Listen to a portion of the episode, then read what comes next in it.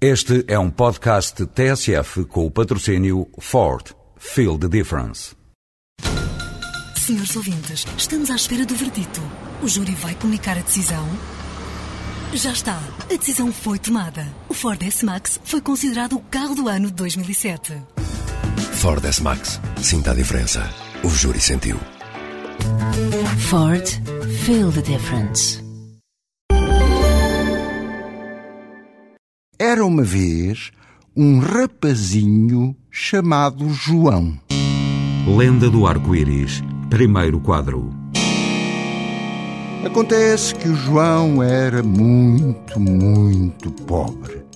O pai tinha morrido, a mãe do João via-se aflita para sustentar a casa, mais o João e os restantes irmãos. Certo dia, pediu-lhe a mãe que fosse ao rio tentar apanhar um peixe para o almoço. E o João foi.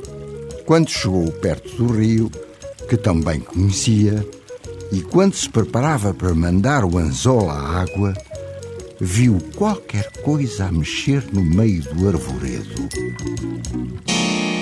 Lenda do Arco-Íris. Segundo quadro. Ora, o que é que o João resolveu fazer? Prudente e acisado como ele era, foi andando, andando, pé ante pé, devagarinho, na direção da tal coisa. E o que era? O que era? Um anão. Um anão sentado num velho tronco de árvore, entretido a dar uns pontos numa espécie de colete verde. Ora, um homem tão pequenininho assim.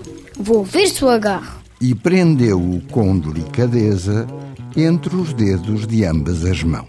Boa tarde, senhor anão. Surpresa total do João, que achava que os anões pequeninos não falam. Como estás, João? Lenda do Arco-Íris. Terceiro quadro. O João não fazia era a menor ideia de que, por vezes, os anões têm uns truques estranhos para se libertar dos humanos, sabendo inventar coisas só para poder escapar das mãos do garoto. Apesar de tudo, o João já tinha ouvido contar coisas dos anões. Diz-me lá, meu anãozinho. Eu sei que há um arco-íris que tem lá dentro um tesouro escondido.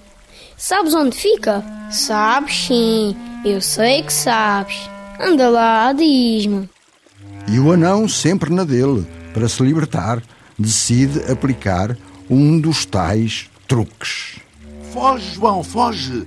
Vem um touro bravo a correr na tua direção, não vês? O rapaz assustou-se, largou da mão um anãozinho verde, que aproveitou a deixa para se escapulir, tão lesto quanto foi capaz. Lenda do Arco-Íris. Quadro número 4. Claro, com tais andanças e complicações, o João ficou muito triste. Tinha a impressão de ter perdido a oportunidade de ficar rico e de levar muita riqueza para a mãe e para os irmãos. Resultado, voltou para casa de mãos a abanar, é o termo, nem ouro, nem peixe para o almoço. Contou tudo à mãe, que logo se chegou a ele com a sabedoria de todas as mães. Olha, João, os anões às vezes têm certas manhas, de maneira que, da próxima vez, não o deixes escapar sem ele te dizer onde fica o tesouro do arco-íris. Faz com que ele compreenda que nós somos muito pobres.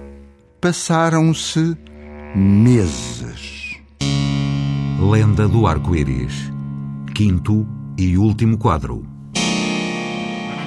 Certo dia, ao voltar a casa, desta vez com um belo peixe pendurado num graveto, o João viu de repente o anão, sentado no mesmo lugar, olha, só que desta vez ocupado a consertar um sapato. Mal o homenzinho viu o garoto, olha, novo truque. Cuidado, rapaz! Vem lá o gavião, não vês? Ora, ora, não me tentes enganar. Traz-me já o pote de ouro do arco-íris ou nunca mais te largo das mãos, ouviste? Está bem, está bem. Ganhaste. Fez um gesto estranho, com as mãos minúsculas, e imediatamente surgiu no céu um belo arco-íris, e no meio das sete cores muito intensas lá estava o pote, cheio de ouro, e pedras preciosas. Foi quando o anão fez uma vénia, tirando o chapéu, saltou das mãos do João, que mais não teve que fazer do que agarrar no tesouro mesmo ali à frente, e preparou-se para levar a riqueza toda para casa. Ainda ouviu ao longe o anão, matreiro, porém sorrindo. Adeus, João. És um menino muito esperto.